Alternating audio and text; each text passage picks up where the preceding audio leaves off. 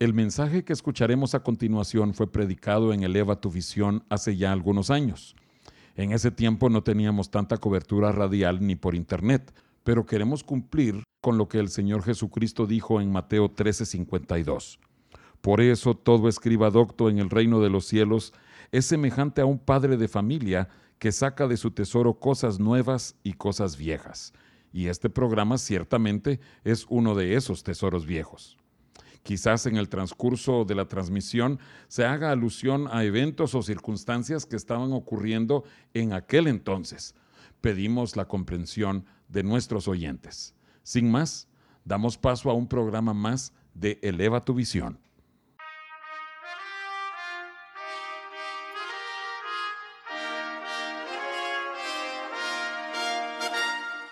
El Templo Sinaí presenta su programa Eleva tu visión, con un mensaje de edificación para el cuerpo de Cristo. Te invitamos a que nos acompañes los siguientes 60 minutos para escuchar la palabra de Dios y música que cambia la vida. Entonces se levantó con sus nueras y regresó de los campos de Moab, porque oyó en el campo de Moab que Jehová había visitado a su pueblo para darles pan. Salió pues del lugar donde había estado, y con ella sus dos nueras, y comenzaron a caminar para volverse a la tierra de Judá. Y Noemí dijo a sus dos nueras, Andad, volveos cada una a la casa de su madre.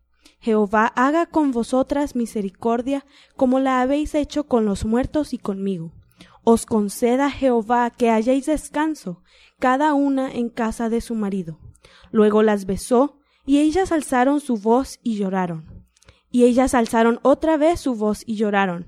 Y Orfa besó a su suegra, mas Ruth se quedó con ella. Buenas noches, estimados oyentes. Los saluda su anfitrión José Ordóñez. Y esta noche eh, tan esperada está con nosotros el pastor Mario Enríquez. ¿Cómo estás, Mario? Pues por la gracia de Dios eh, me siento muy bien aquí con ustedes. Estoy bien, gracias a Dios. Bueno, el, pastor Enríquez viene desde la ciudad de Guatemala, donde pastorea la iglesia Belén de Judá. Así es, Belén de Judá, en la capital, en la ciudad de Guatemala. Y, y, de veras que tan gratos recuerdos de nuestro tiempo allá juntos. Eh, pero hablando solo un poquito eh, acerca de tu experiencia y de tu conocimiento del Señor. ¿Cuántos años tenés de estar en el ministerio? De estar en el ministerio de lleno, ya pastoreando una iglesia, tengo aproximadamente 36 a 37 años. O sea que comenzaste desde niño. Comencé.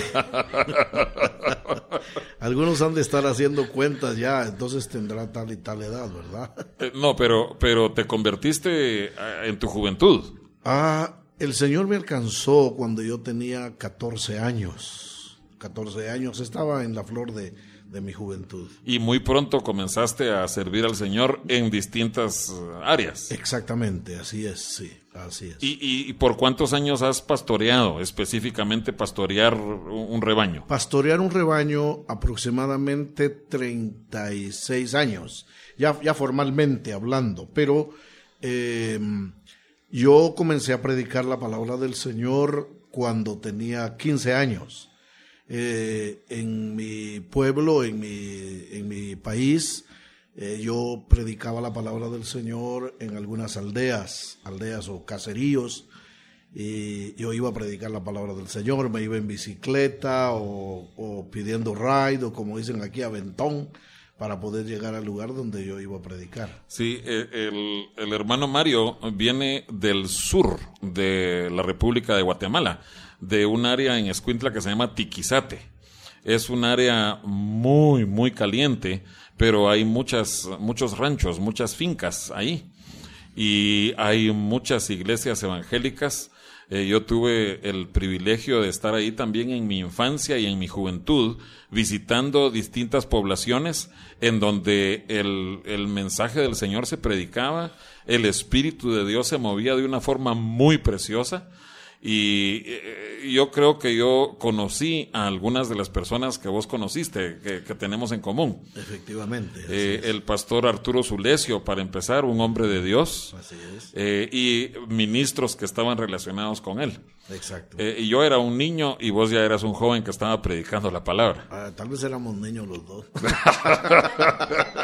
sí, era, efectivamente era joven, ¿verdad? Yo ya predicaba la palabra del Señor, como te decía, comencé a predicar cuando tenía 15, 16 años. No me preguntes qué predicaba porque a esa edad...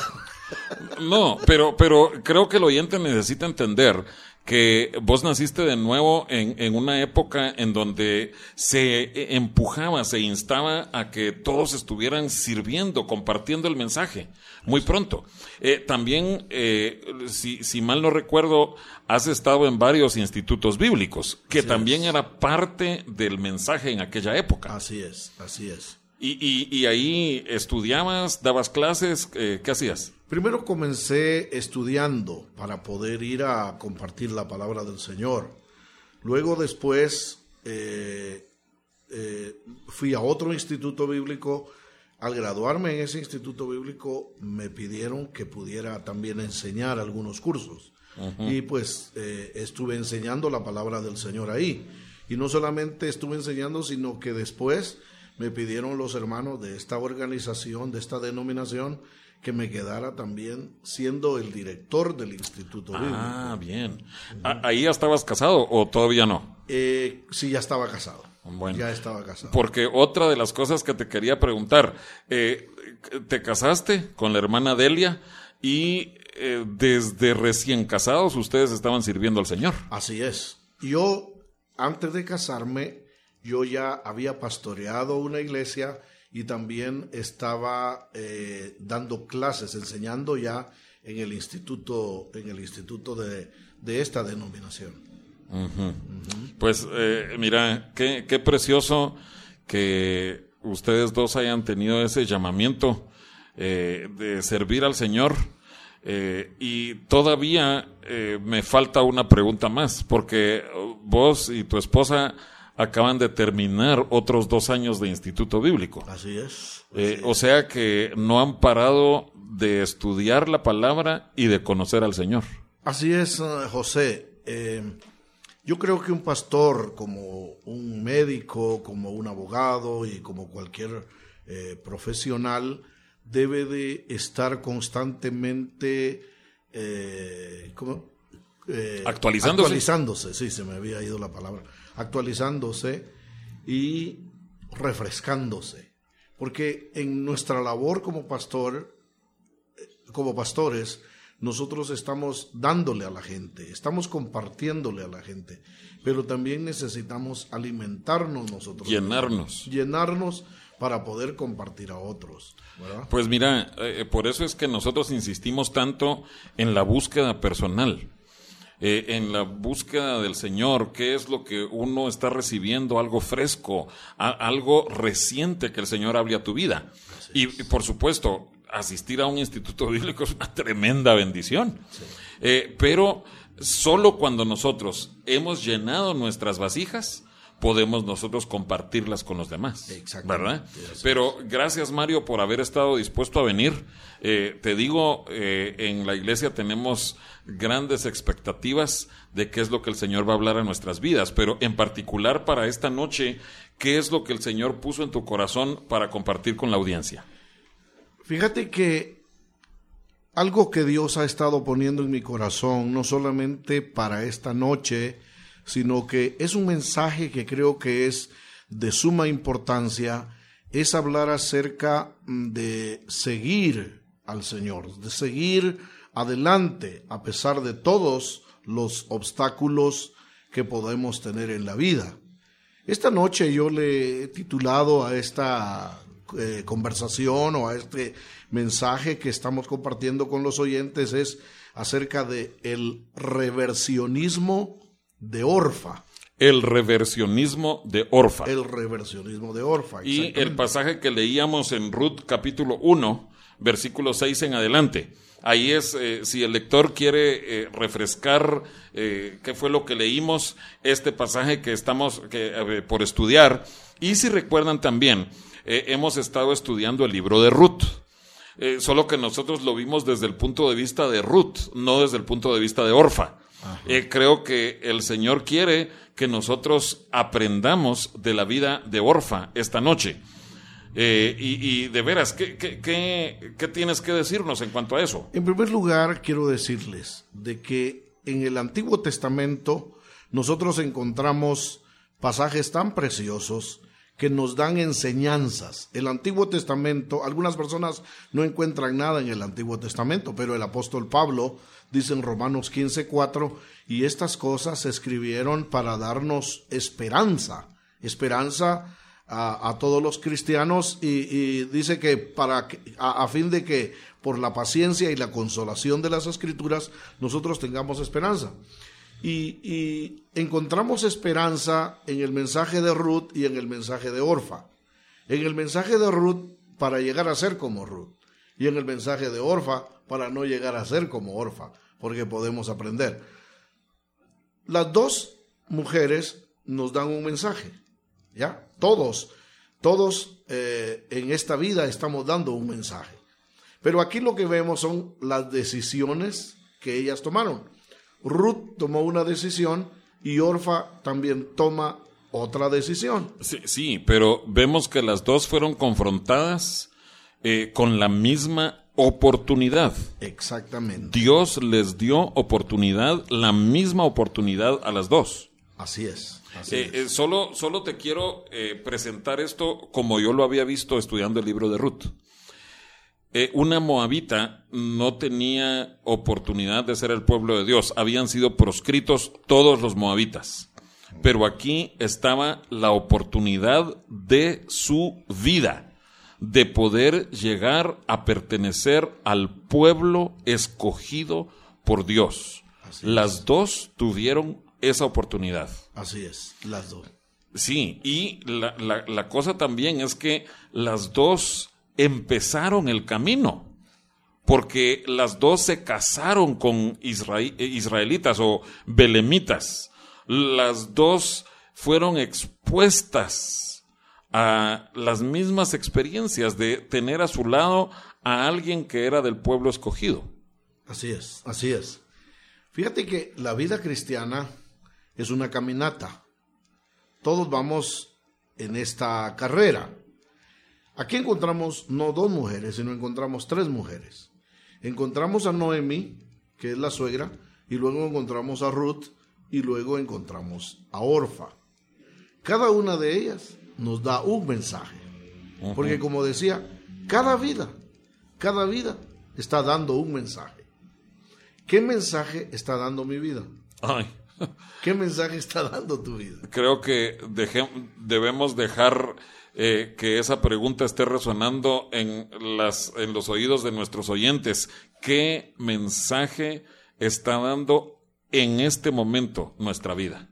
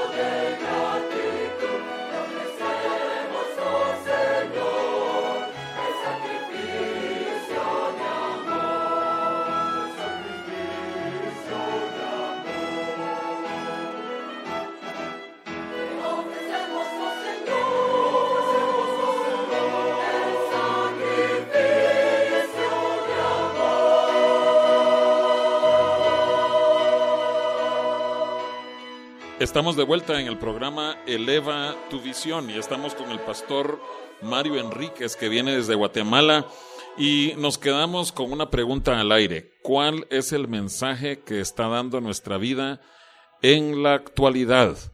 Y Mario, eh, ya que estamos hablando de Orfa, ¿cuál es el mensaje de la vida de Orfa? El mensaje de la vida de Orfa es el reversionismo. Para algunas personas quizá este término reversionismo les parezca un término nuevo o un término que nunca, nunca en su vida lo habían oído. Pero reversionismo es revertir. Y revertir es volver una cosa al estado en que estaba antes. Un reversionista es alguien que regresa a un estado, hábito, creencia o práctica antigua que usaba antes de ser salvo. El apóstol Pedro escribiendo acerca de esto, él dice, porque les ha acontecido lo, lo del verdadero proverbio. El perro vuelve a su vómito y la puerca lavada a revolcarse en el cieno. Ay, son, son términos muy duros, sin embargo es la pura verdad. Exactamente. La Biblia es tan franca cuando nos habla y por eso es de que algunas personas le temen a la Biblia, porque la Biblia es bien clara. Directa. Es directa. Ese pasaje en realidad lo hace reflexionar a uno, ¿verdad? Pero ese es el mensaje de la vida de Orfa. ¿Por qué? Porque Orfa es una persona que va siguiendo a su suegra, ella va camino a Canaán, ella va en una caminata correcta, pero resulta que más adelante, quizá al ver los obstáculos y todo lo que ella ve, entonces ella decide que se vuelve atrás. Entonces ella es de las personas que se regresan. Ella es de las personas que dicen, mire usted, yo mejor aquí le devuelvo el evangelio, ya no voy a seguir, ya no voy a seguir siendo cristiano, yo mejor me regreso. Bueno, fíjate que eh, cuando, cuando decís algo así, yo inmediatamente pienso en el libro eh, que realmente fue un sueño que Dios le dio a un siervo de Dios hace 500 años, eh, John Bunyan, eh, El progreso del peregrino. Exacto. Y allí hay un personaje, eh, casi al inicio de la caminata de Cristiano, que se llamaba Flexible. Exactamente. Y ese pobre flexible, él era llevado de acá para allá por cualquier opinión, por cualquier comentario, pero inmediatamente estaba pensando en volverse atrás y en efecto se volvió para atrás. Exacto, exacto. Ese, ese es el mensaje que nos tira, por decir algo, que nos lanza la vida de Orfa. Una persona que retrocede, una persona que le da la vuelta. Y, de hecho, su nombre, todo nombre en la Biblia, José, eh, lo sabes, de que todo nombre en la Biblia revela un carácter. Por ejemplo, eh, el nombre Jacob significa suplantador o falsificador. Y efectivamente, o quiero decir, así era, así era este Jacob. El nombre de Abraham, Abraham, Abraham, por ejemplo, significa padre exaltado, o sea, padre orgulloso. Ahora, ¿de qué se, eh, enorgullecía Abraham si no tenía hijos? Ni hijos tenía. Eh, sí, solo queremos hacer esta observación. Son los nombres hebreos. Y esa palabra en hebreo tenía un significado. Exacto. La pura verdad es que en español también tenemos muchos apellidos así. Así es. Apellidos y nombres. Por ejemplo, alguien de apellido de la Cruz. Pues nosotros solo decimos de la Cruz, de la Cruz, pero está refiriéndose a la Cruz. Eh, alguien de apellido Morales que es un apellido muy común entre nosotros, eh, son eh, árboles de moras, pero uno no lo asocia inmediatamente. En las escrituras sí.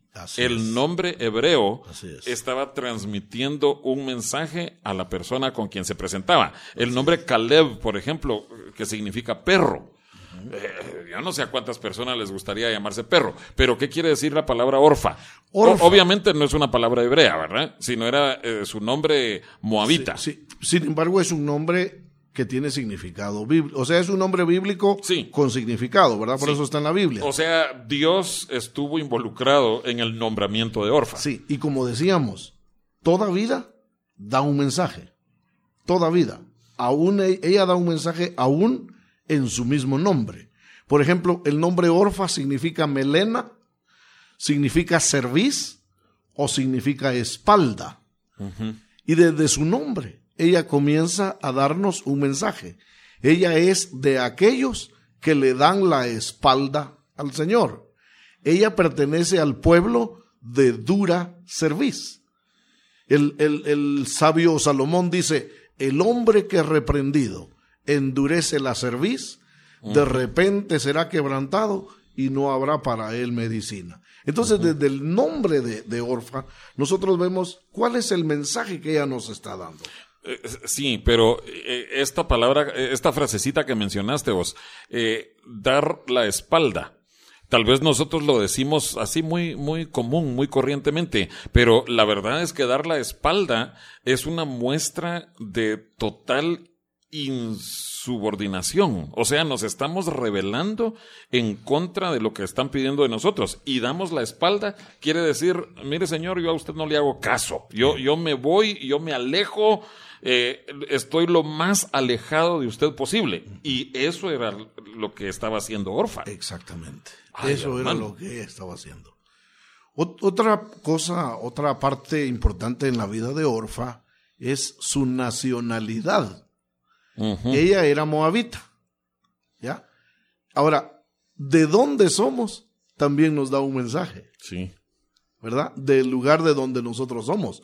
Todo lugar, todo lugar tiene eh, su reputación. Sí. Por ejemplo, el, eh, el Señor Jesucristo nació eh, en Nazaret. ¿Y, qué preguntaron cuando, cuando Natanael fue, no? Así es. Que de Nazaret podrá venir algo bueno. Exacto. Ellos, la, la, reputación de Nazaret era, era de que de ahí no podía salir nada de bueno, pero de ahí nace el Hijo de Dios, de ahí surge el Hijo de Dios.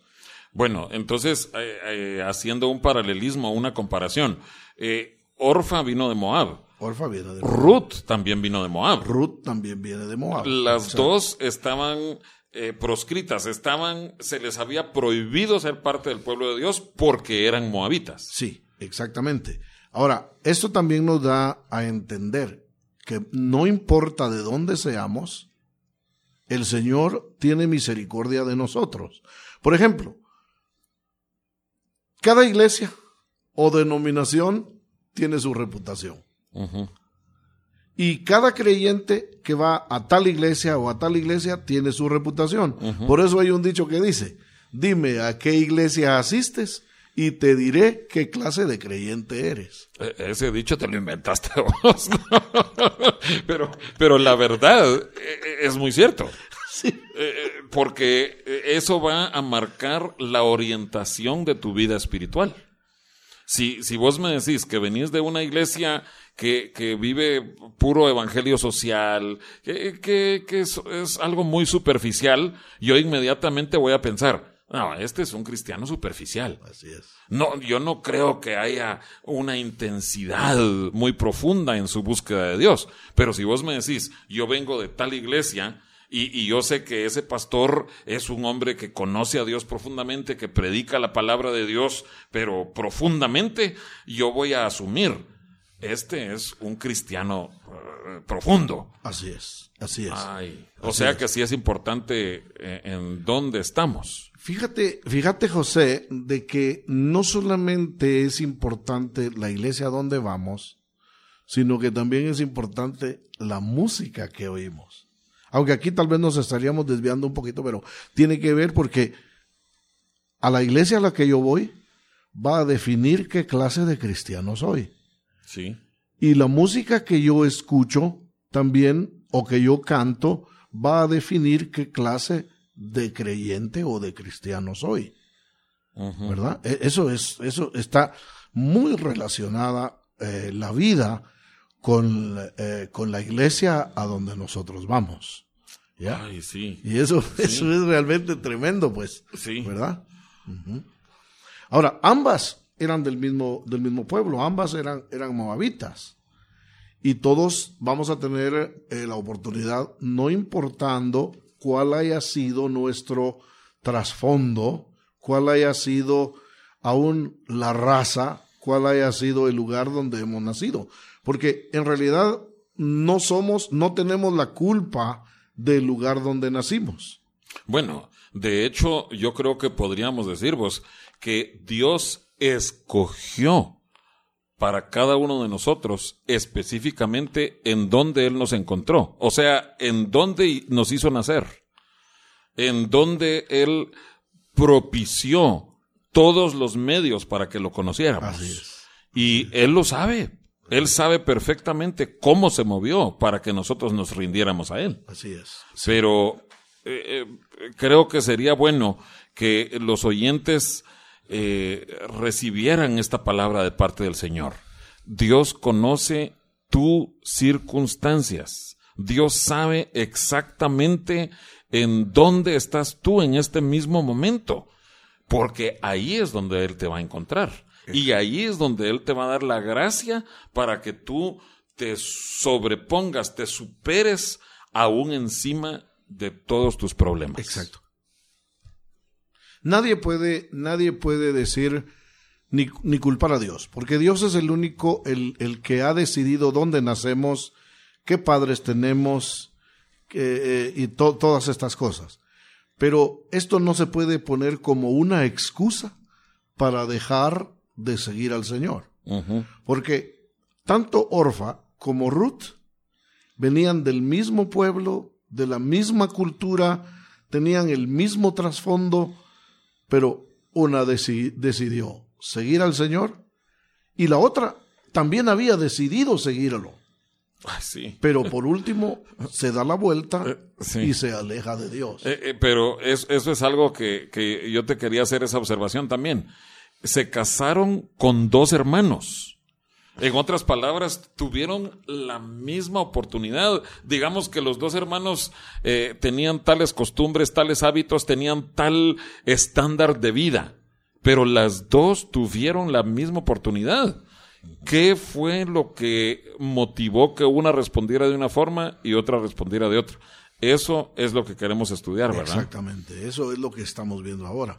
Pero también hay algunas lecciones que sacamos de, de, de- de toda esta historia, de estas tres mujeres.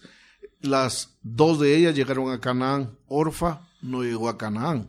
Y esto me recuerda unas palabras del Señor Jesucristo que dijo, muchos son llamados, pero pocos son escogidos. ¿Cuántos de los que han hecho la profesión de fe, que en algunas iglesias lo hacen levantando su mano, otros que pasan al altar, eh, es- y, y en algunas cruzadas evangelísticas, en algunas campañas, mucha gente hace su decisión por Cristo, pero ¿cuántos de ellos en realidad están siguiendo al Señor? Bueno, yo te, yo te respondo con el pasaje en Apocalipsis, en donde se habla acerca de los llamados, los elegidos, Elegidos y y, los fieles. Exactamente. Y de esto es lo que vamos a, a- a ver después.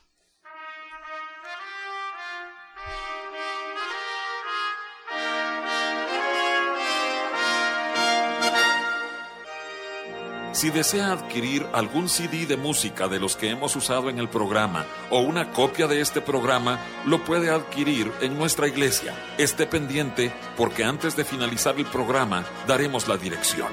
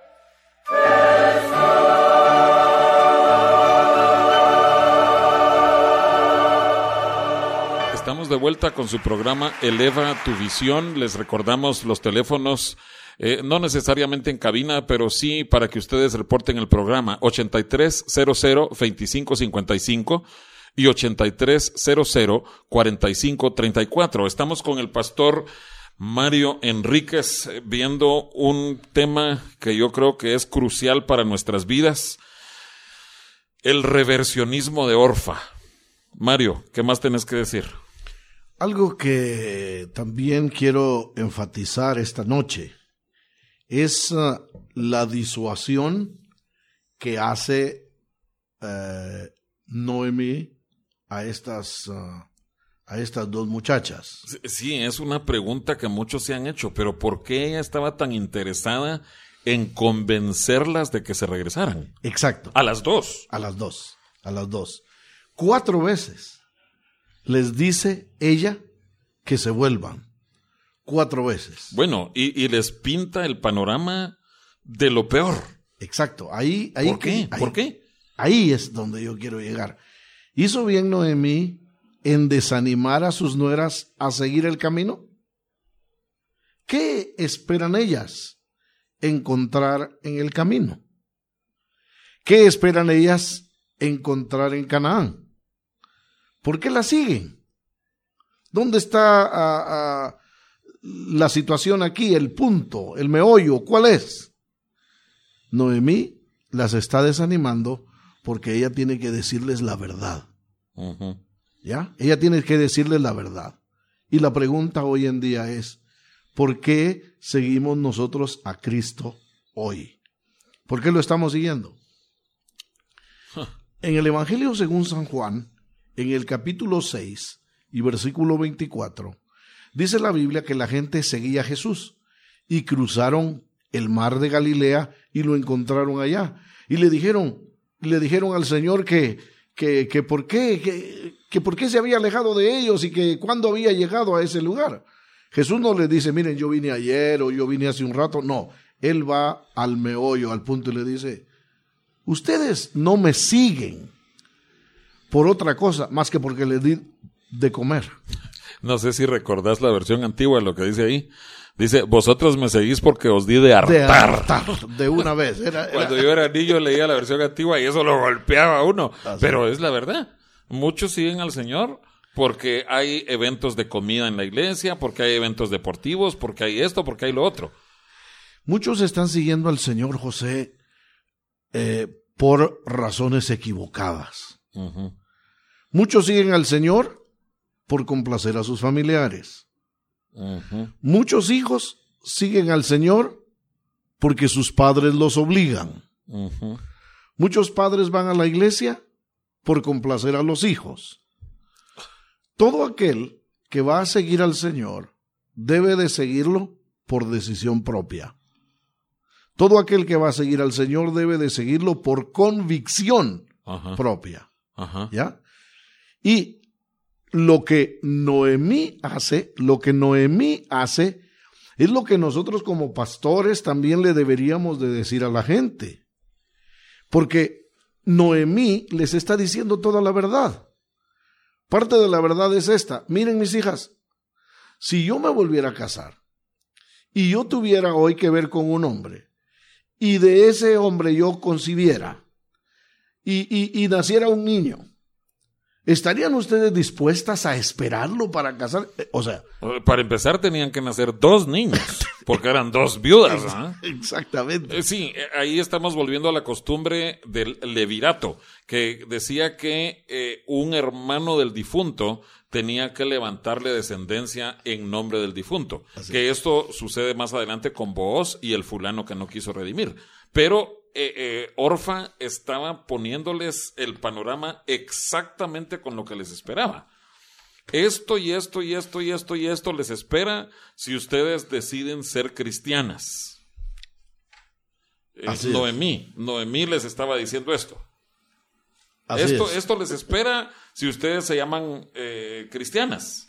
Pues hablando en términos. Sí, sí, sí, para eh, que nos de entienda hoy. el público, para que nos Pero. ¿crees vos que eh, nosotros como iglesia estamos siendo consecuentes y fieles en presentar así el mensaje? Pues a eso iba a ir ahorita. A eso iba. Porque Noemí les está diciendo toda la verdad de lo que les esperaba a ellas. ¿Ya? Es bueno que nosotros les digamos todo a la gente. Lo que les espera cuando ellos se deciden por Cristo. ¿Ya? Es bueno que le digamos el costo de seguirlo. El costo de seguir al Señor es alto, pero la recompensa es gloriosa. Sí, lo, lo, que pasa es que sí, tenemos que ofrecer como premio el cielo, ¿verdad? Que, que, muchos dicen, bueno, yo ya soy salvo, me voy a ir al cielo, pero creo que eh, muchas veces en la mayoría de ambientes eclesiásticos, lo que se ofrece es que no va a haber sufrimiento, que tú te vas a volver rico, que no vas a tener problemas. Eh, no quería decirlo así, pero pare de sufrir. Ah, ah, como quien dice, ya se acabarán tus problemas si tú vienes a Cristo. Pero ahí no estamos presentando la realidad. No, no. Me recuerda las palabras del Señor Jesús donde dice, y vino un escriba y le dijo, Maestro, te seguiré a donde quiera que vayas. Jesús le dijo, las zorras tienen guaridas y las aves del cielo nidos, mas el Hijo del Hombre no tiene dónde recostar su cabeza. Otro de sus discípulos le dijo, Señor, permíteme que vaya primero y entierre a mi Padre. Jesús le dijo, sígueme, deja que los muertos entierren a sus muertos. O sea, el primero creía que la vida con Jesús era quedarse en hotel cinco estrellas. Exacto. El segundo creía que la vida con Jesús era andar en eventos familiares y ah, es que ahora tenemos una fiesta, ahora tenemos un funeral, pero no es así. Déjame, déjame decirte que el camino del Señor es un camino duro. Si con esto algunas personas se van a desanimar, está sucediendo lo mismo que sucedió con Orfa. Pero el camino del Señor es un camino para valientes. El reino de los cielos se hace fuerza y los valientes son los que lo arrebatan. ¿Verdad? Ahora, ¿por qué el Señor dice esto? El Señor Jesús siempre habló, si alguno quiere ser mi discípulo, tome su cruz y sígame. Pero ¿qué significa tomar la cruz? Sufrimiento. Exactamente, significa sufrimiento. Lamentablemente hoy en día, pues, bueno, y así es, nadie quiere sufrir, todos queremos escabullirnos de la cruz, ¿verdad? Pero el Señor Jesús hizo lo mismo que hizo Orfa, porque si alguien va a desanimarse al final, es mejor que se desanime al principio. Porque si después de haber caminado un buen trecho van a desanimarse, al final van a acumular juicio sobre sí mismos. ¿Ya? Entonces, el Señor Jesús también le dice eh, a Pablo, una vez el Señor Jesús se le apareció a Pablo y le dice todo lo que le espera cuando él vaya a Jerusalén y todo lo que le iban a hacer. Bueno, hubo palabras de profecía incluso. Exactamente. Eh, eh, profecía actuada, esto y esto y esto harán con el varón de quien es este cinto. Exactamente. Sin embargo, ¿cuál fue la decisión de Pablo? Bueno, todos le decían, Pablo, no, no te vayas, esto es lo que te espera. Ajá. Pero él dice, no importa, yo estoy dispuesto a dar mi vida por Cristo. Esa es la gente que Dios espera, esa es la gente, e, e, eso fue lo que hizo Ruth. A pesar de todo el panorama que se le venía, que no era un panorama fácil, un panorama donde todo iba a estar puesto sobre, sobre eh, un eh, lecho de rosas. Ella dice, no, yo quiero seguir. Y ese es el mensaje, es el meollo del mensaje de esta noche que a pesar de todo, nosotros sigamos al Señor, ¿verdad? Y yo quiero preguntarle a todos los oyentes, quiero hacerles esta pregunta. ¿Qué te ofrecieron el día que te invitaron a recibir a Cristo? ¿Te ofrecieron que todo te iría bien? ¿Te dijeron, mira, cuando tú vengas a Cristo, todos tus problemas acabarán? ¿Te dijeron, mira, cuando tú vengas a Cristo, ya no vas a tener luchas? Si te dijeron eso, te mintieron. Te mintieron. Exacto, te mintieron. Porque resulta, hermano José, que hay muchos predicadores que lo que quieren es amontonar gente en sus iglesias y no importa cómo sea. ¿Ya? No, no le vamos a estar echando tierra a estos hermanos. No, no, no. Sin embargo, tenemos que decir la verdad. Es un evangelio falso. Eh, eh, sí, pero, pero sí tenemos que cuestionar eh, ¿por qué razón interesa tanto que las iglesias estén llenas?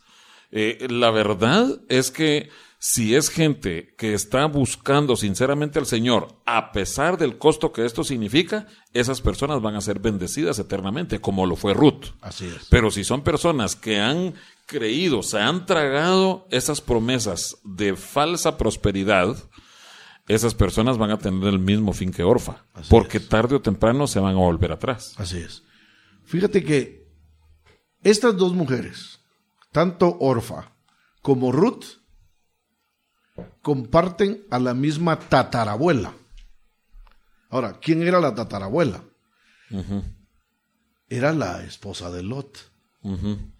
¿Qué sucedió con ella? Orfa no es la única que se retrocede. No, Orfa no es la única que le da la espalda al Señor. Su tatarabuela lo había hecho muchos años antes. sí. Era la mujer de Lot. Y, ella se volvió a ver hacia Sodoma, Exactamente. porque su corazón estaba en Sodoma. Pero, y, y la palabra ahí que se volvió no solamente es que se volvió a ver, sino que ella regresó. O sea, ella en su corazón se volvió a Sodoma. En la Biblia se menciona el caso de que los israelitas cuando vieron que, que, que Moisés se desapareció porque estuvo en el monte con Dios 40 días, No sabían qué le había acontecido. no, exactamente. Entonces todos ellos, bueno, la mayoría empiezan a decir, escojámonos a un líder que nos lleve de regreso a Egipto. Ellos en su corazón iban de regreso. Reversionistas. Exactamente. Y mucha gente hoy en día ya no quiere seguir al Señor. En su corazón ellos ya van de regreso. Muchos dicen, no, es que el camino del Señor es muy duro y me estábamos mejor antes y que con los compadres la vida era mejor y, y estoy usando estos términos porque Sí. eh, aquí en México me en- entienden ese término. Los compadres, que, que la vida con los compadres y con la comadre era mejor y que los amigos, etcétera. Sí, pero fíjate que lo que dice la escritura cuando Noemí describe cuál fue la decisión de Orfa, dice, le dice a Ruth, Ruth, he aquí Orja, Orfa se ha vuelto a su pueblo y a sus dioses, a lo que había en su corazón. Así es, así es. Y eso es con lo que el Señor va a tratar, ¿verdad? Con, con los ídolos que nosotros tengamos. Pero algo que, que también está sucediendo, y es de que en la Biblia nosotros encontramos que no todos aquellos que han decidido un día seguir al Señor van a terminar siguiéndolo.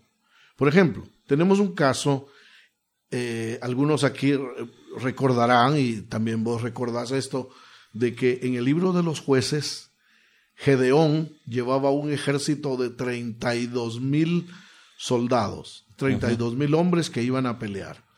Y el Señor le dice, no, no, no, es demasiada la gente que llevas. Entonces, mejor decirle a todos los pusilánimes, medrosos y miedosos que se regresen los que quieren regresarse.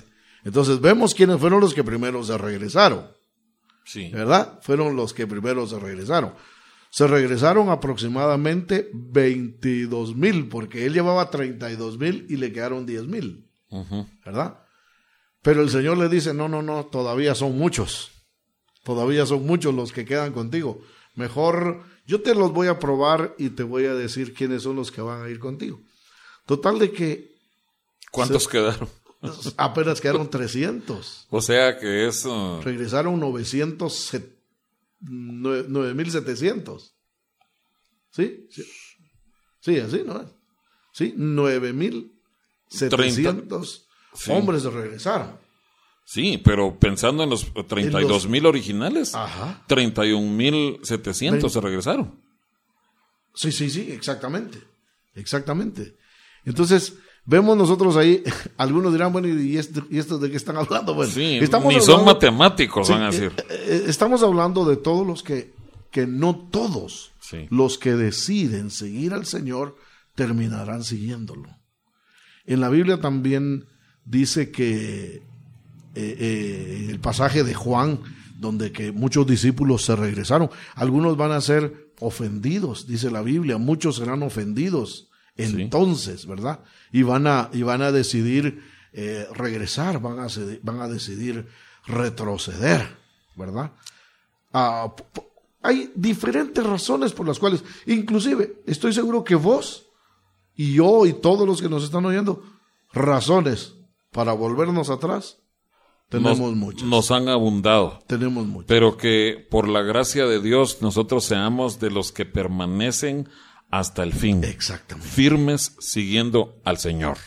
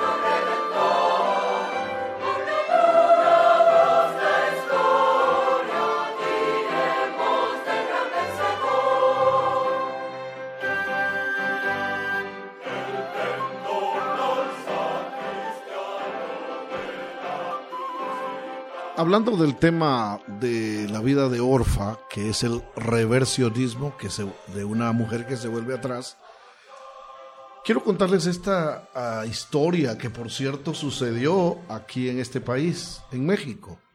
Tal vez tú hayas escuchado la historia de John Stephen Aquari, el corredor de maratones de, Santa, de, de Tanzania, África, que quedó en último lugar en las Olimpiadas de México 1968. Algunos lo han de recordar. Uh -huh.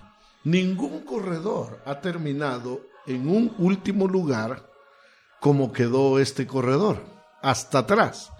Fue el último de 57 corredores que llegaron a la meta, pero 74 habían comenzado.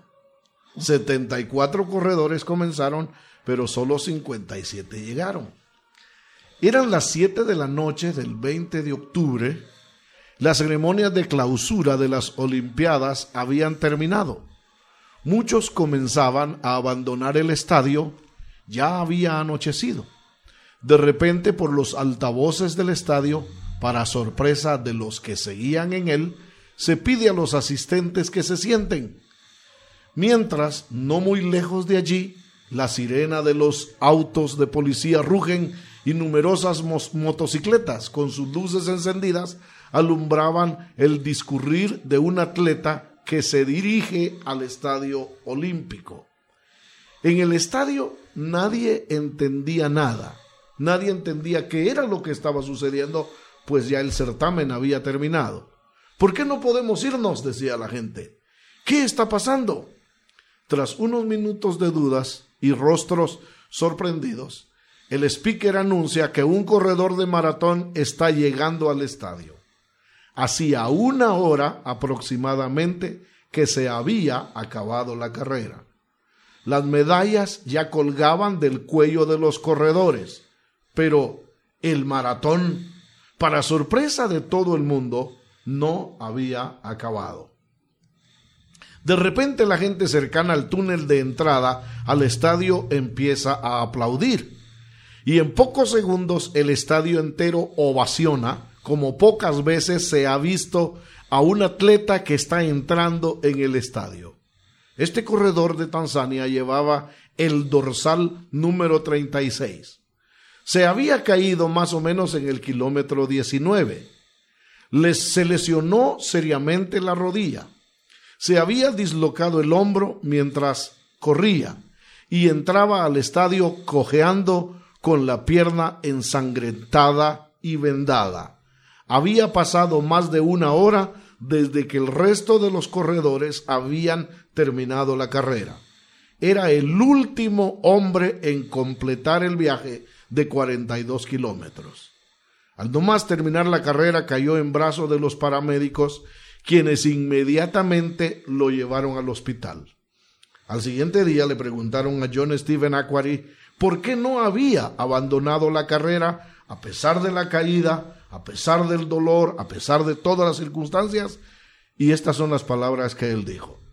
Mi país no me envió cinco mil millas a iniciar la carrera. Me envió cinco mil millas a terminar la carrera. Este es un hombre que está dispuesto a seguir. Un hombre que no está dispuesto a dejarse vencer por ninguna circunstancia, más que está dispuesto a seguir. Su país lo mandó a terminar la carrera. Wow. Y pasase lo que pasase, él debe de terminar la carrera. Cuando nosotros nos decidimos por seguir a Cristo, debemos de decidirnos así. Sí, pero es que qué precioso eh, la motivación. Pero nosotros bien podemos decir, mi Señor Jesucristo puso su vida, dejó su gloria junto al Padre en los cielos y vino a morir por mí. Bien vale la pena que yo me esfuerce por terminar la carrera. Exactamente. Yo quiero dejar a Mercedes que ella nos lea unos párrafos de las Sagradas Escrituras para terminar eh, este tema. ¿Podría leerlo? Porque aún un poquito, y el que ha de venir vendrá y no tardará, mas el justo vivirá por fe, y si retrocediere no agradará a mi alma. Pero nosotros no somos de los que retroceden para perdición, sino de los que tienen fe para preservación del alma. Eso está en Hebreos. Eso está en Hebreos. Y en Proverbios hay un pasaje precioso que quiero que todos los cristianos lo oigan. Y que lo subrayen. Proverbios, ¿qué es? 30, 30. Y que lo vivamos también. Amén. El león, fuerte entre todos los animales, que no vuelve atrás por nada. Hermanos, que seamos como este como este Amén. tigre de Tanzania, como este león de Tanzania, John Stephen Aquary, que seamos como este león que menciona la palabra de Dios, que por nada volvamos atrás. Y Que como seamos dice, como Ruth. como Ruth, como Ruth, que no nos echemos atrás ni para, ¿cómo es que dice el dicho? Ni para agarrar aviada. Mm. Ay, Mario, mira, muchas gracias por el mensaje que compartiste. Estoy seguro que esto va a servir para que cada uno de nosotros nos detengamos, reflexionemos y, le que, y que le pidamos al Señor, Señor, ayúdame a ser de aquellos que no retroceden. Amén. Que Dios vaya con vos de regreso a Guatemala, que sean de bendición. Saludos a todos los hermanos allá Gracias. y que te use muchísimo. Ha sido una bendición estar aquí.